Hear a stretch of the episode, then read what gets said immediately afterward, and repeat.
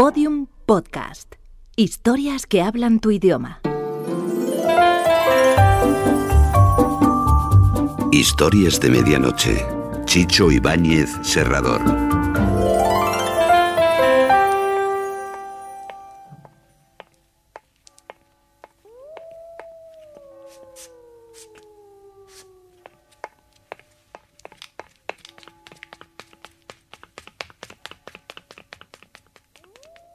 Historias de medianoche.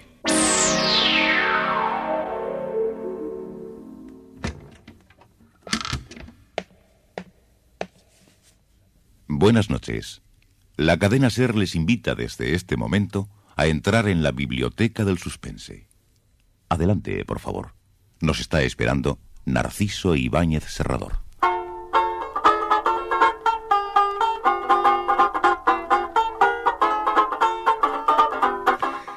El comisario de Steel Village aseguraba que tanto el lago Steel como el poblado eran una balsa de aceite. Y lo mismo que el refranero nos advierte que en boca cerrada, cuchillo de palo o, o- en casa del herrero no entran moscas. Bueno, pues el comisario decía... Nunca ha habido un crimen en este pueblo. Y si lo hubo, nadie se ha enterado.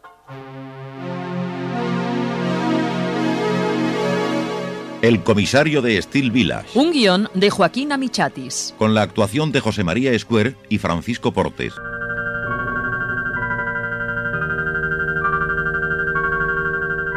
El tremendo enredo comenzó el día en que la vieja Molly entró en la sala de billar y, y- y fue por detrás del comisario y le dio un par de tirones a su chaqueta.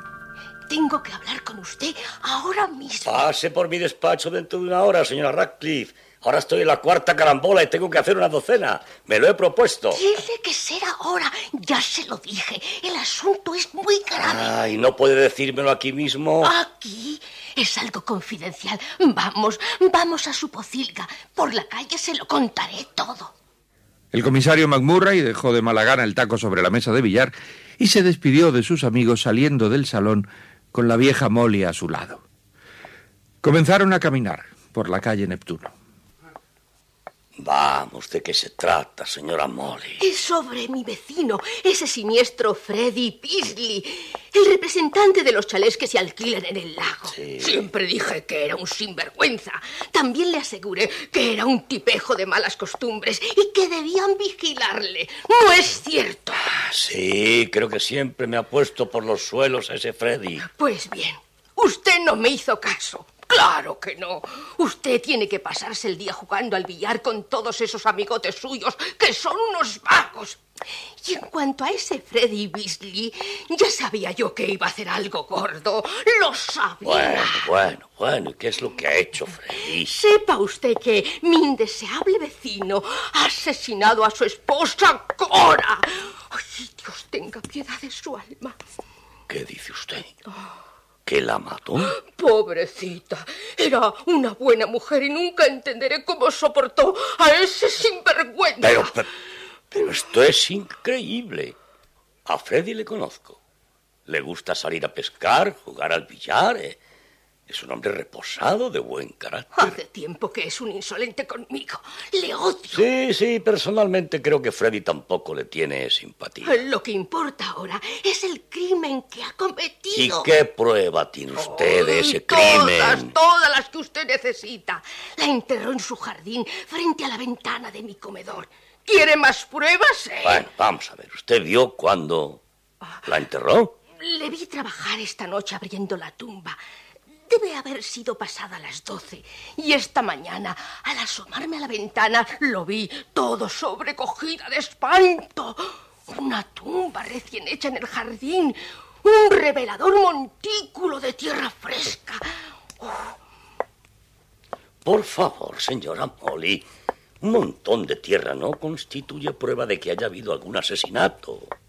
Necesitamos una evidencia de peso. No sé lo que usted va a necesitar, pero lo que yo sé es que Freddy Beasley asesinó a la pobre Cora anoche y más vale que haga usted algo. Le voy a decir lo que haré.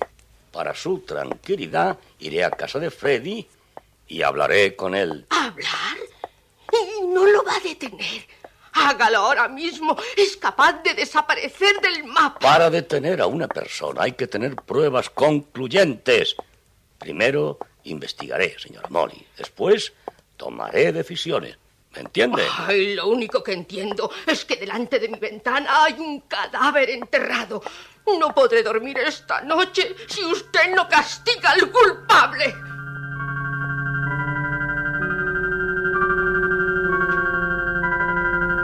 El comisario se separó de la vieja Molly y dejó que ésta proclamara por todo el pueblo la noticia del crimen de Freddy Beasley.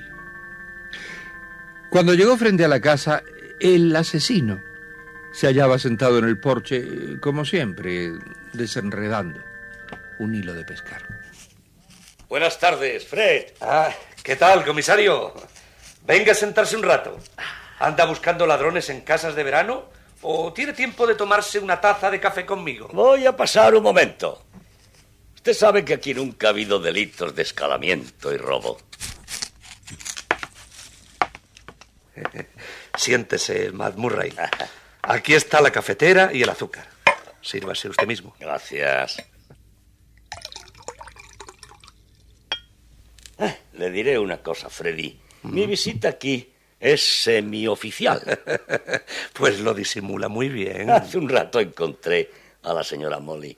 Parecía un poco exaltada. ¿Y qué me importa a mí esa vieja chismosa? Solo me está espiando todo el día por la ventana. Es un buitre. Bien, el asunto es que anoche le vio a usted escarbando en la tierra del jardín. Se le ha metido en la cabeza una tontería y pensé que debía venir a ver de, de qué se trata. No hay nada que ver. Lo que pasa es que anoche decidí trabajar un poco con la pala. ¿Hay algo de malo en eso? Eh, en mi opinión, no hay nada malo trabajar con la pala en un jardín. Si eso es todo lo que hizo. ¿Y qué otra cosa podía hacer? Vaya por ahí y véalo con sus propios ojos. El comisario se levantó con pereza y dio vuelta a la casa hasta el jardín interior que lindaba con la casa de la señora Molly Radcliffe. Inmediatamente vio lo que había descrito la vecina. Realmente parecía una tumba. Era un montón de tierra recién removida. Solo faltaba una lápida. Sobre la montaña había dos geranios plantados. Supongo que me quedé perplejo y ni siquiera sentía Freddy que se acercaba a mí. Se ve bonito, ¿verdad? ¿Y por, por, qué hizo ese montículo? Me pareció que rompería la monotonía de esta parte del jardín. Está todo muy plano, ¿no es verdad? Con esta ondulación se ve más moderno. Sí, realmente se ve, se ve muy bonito. ¿Y, ¿Y qué dice su mujer de esto? ¿Dónde está? ¿En la cocina? ¿En la cocina? No. ¿Cómo está Cora? Supongo que bien. Ah, ¿no lo sabe? Verá usted. Anoche decidió visitar a su hermana de Springville y se fue a tomar unos días de descanso. ¿Eh? Me parece muy improvisada la decisión de su esposa. ¿Cuánto tiempo va a estar ausente? No lo sé con precisión. Podría ser mucho tiempo. Nunca oí a Cora hablar de su hermana. ¿Está. ¿Está seguro que se fue a verla a ella? Por amor de Dios, comisario. Deje de hacerse preguntas tontas. Tengo que arreglar mis cosas para ir de pesca mañana. Si desea continuar sus preguntas a última hora de la mañana, estaré a su disposición.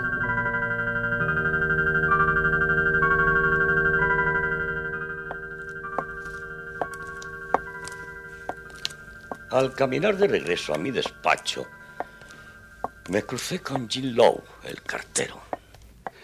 Me contaron que la vieja Molly lo sacó a empujones de la sala de billar. Tiene que ser algo muy grave para que usted deje el taco sobre la mesa. Bueno, quiero preguntarte si recuerdas que los Beasley hayan recibido alguna vez carta de una hermana que tiene Cora en Springville. Eh, no se lo puedo decir. A los empleados de correos no se nos permite hablar de las cartas que reciben los que usan el servicio postal. Ah, ¿y cómo es que siempre te veo pasar frente a la sala de billar leyendo tarjetas postales? El, el, que yo me entere de la correspondencia es distinto.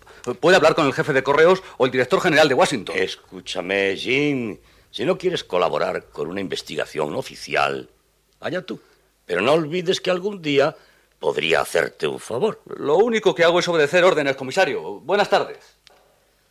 No ha sido próspera esta tarde. No he conseguido nada definitivo y al parecer esa mujer de Freddy se fue intempestivamente de este pueblo. Y lo único que he conseguido es enemistarme con Freddy Beasley y con el cartero. Este es el fruto de mis investigaciones.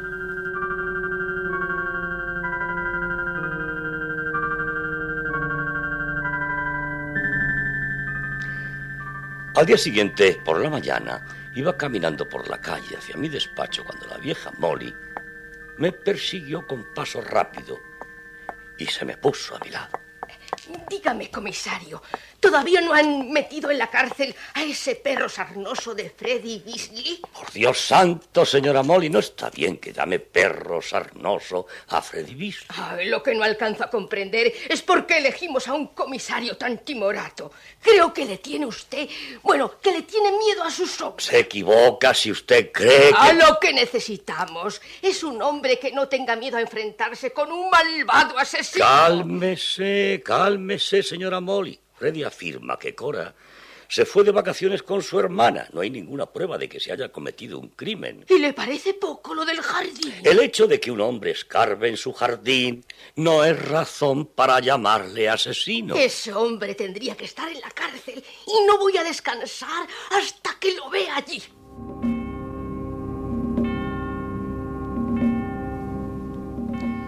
Por la tarde estaba tratando de hacer mi carambola vigésimo segunda cuando sentí que me tiraban del corto chaleco. Al darme la vuelta descubrí otra vez a la señora Molly. Estuve a punto de darle un tacazo en la cabeza. Ay, deje un momento el juego y présteme atención. ¿No ve que estoy en mitad de una partida? Apártese de la mesa que tengo algo muy importante para usted. Tenga. Lea esta novelita policíaca. Es casi idéntica al caso Beasley. ¿El caso Beasley? No hay ningún caso Beasley. Ay, léala, léala. Cuenta algo muy parecido a lo que ha pasado aquí.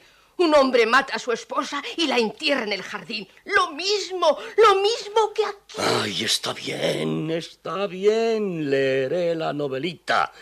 Váyase ahora tranquila. ¿De acuerdo? Ay, saque conclusiones, Matt Murray. Estoy segura que meterá en la cárcel a ese tipejo sin entrañas. A la mañana siguiente vino a verme a mi despacho el abogado Rudy Parson. ¿Es que ya no me conoces? Ah, ¿tú por aquí? Nunca habías entrado a esta oficina. Ayer a última hora tuve que recibir a una señora llamada Molly. Ay, es una vieja insoportable. Mm, me habló de un asesinato y un enterramiento rocambolesco. Esa mujer vive pensando en meter en la cárcel a Freddy Beasley. Está muy inquieta y dice que debemos hacer algo. Como tú sabes, estoy reemplazando al fiscal Baxter y, y no quisiera tener la responsabilidad. Te de- diré una cosa, Rudy. Lo que tenemos que hacer es olvidarnos de todo esto. Cora Beasley volverá a su casa dentro de unos días. Estoy seguro. Y con eso no habrá más que decir. ¿Y si no vuelve? ¿Y si es un asesinato? McMurray es mi oportunidad. Si ese Beasley enterró a su mujer en el jardín, me van a dar este puesto de fiscal definitivamente. Baxter está muy viejo. Sería algo fantástico para mí. Fiscal titular de Steel Village. 15 mil dólares al año. ¿Te imaginas, Mac? Lo siento, lo siento mucho, pero no debes ilusionarte con el asunto de la urraca esa. Eso es lo que te digo. Pues yo te diré otra cosa.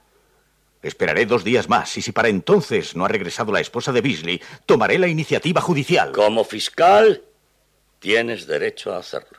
Procuraré hablar con Fred en estos días y te diré cómo está el panorama. Pero ándate con cuidado, ¿eh? Ya conoces a Fred Beasley. No le gusta que la gente se entrometa en sus cosas. Y volví a la casa de Freddy Beasley. Estuvo muy amable conmigo. Hablamos del tiempo y de la pesca hipócritamente. Y por último, Freddy me dijo agriamente. Sé muy bien lo que anda diciendo la cotorra que vive en la casa de al lado. Y no me importa. Nadie debe de meter las narices en mi casa. Ya le dije que mi mujer se fue a la costa con su hermana. ¿Qué más quiere? Conteste nada más una pregunta. Mm. ¿Quién está en la tumba del jardín? Bueno, en primer lugar, ¿quién dijo que era una tumba? Lo digo yo. Pero no es ninguna tumba, señor comisario. No es ninguna tumba. Arreglé esa parte del jardín para romper la monotonía del césped. Eso es lo único que hice. Si quiere detenerme, hágalo. Pero le advierto que mi abogado presentará una demanda judicial contra usted.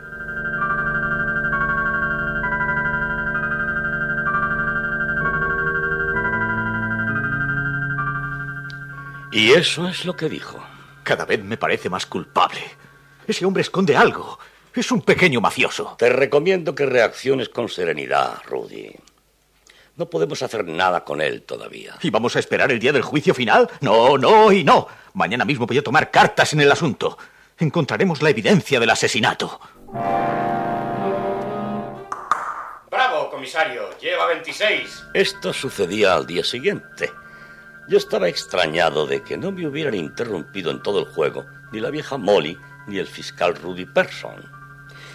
Cuando llegué a mi despacho a las 12, estaban esperándome el fiscal con otro funcionario. Comisario, tengo aquí una orden del juez que te autoriza a abrir esa tumba del jardín de Beasley. ¿Abrir la tumba? Sí, esa es la orden. Consigue a dos hombres con palas para excavar esa fosa. No sabemos con certeza si se trata de una tumba. Todo hace pensar lo contrario. Sería la primera vez que se comete un crimen en Steel Village. Y a Freddy no le va a gustar eso. Tengo la orden aquí y es lo que vamos a hacer. Te espero en mi despacho. No fue fácil encontrar dos hombres que quisieran escarbar la tierra, pero por fin encontré a dos vagabundos que por 10 dólares accedieron a coger las palas. Cuando llegamos al despacho del fiscal, este estaba llamando a la funeraria de Bill Trop. Eh, sí, un sarcófago sencillo. Y carroza de segunda, nada de lujos. Lo paga el Estado. Sí, sí. Sí, dentro de 15 minutos en la casa de Freddy Beasley.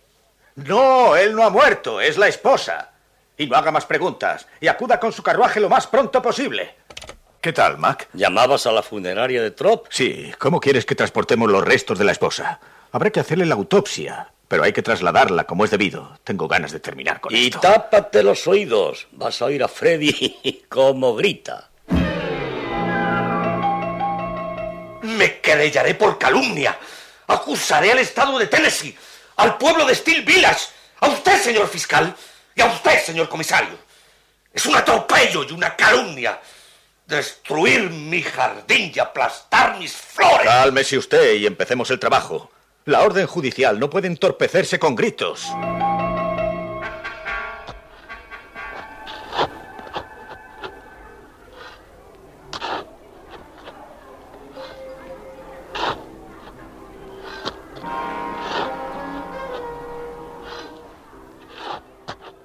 Y empezaron a excavar el montículo de tierra. Por eso es preferible que dejemos trabajar tranquilos a los hombres de la pala y mañana por la noche puntualmente sabremos si Freddy Beasley tiene enterrada a su mujer o al inspector de Hacienda de Steel Village.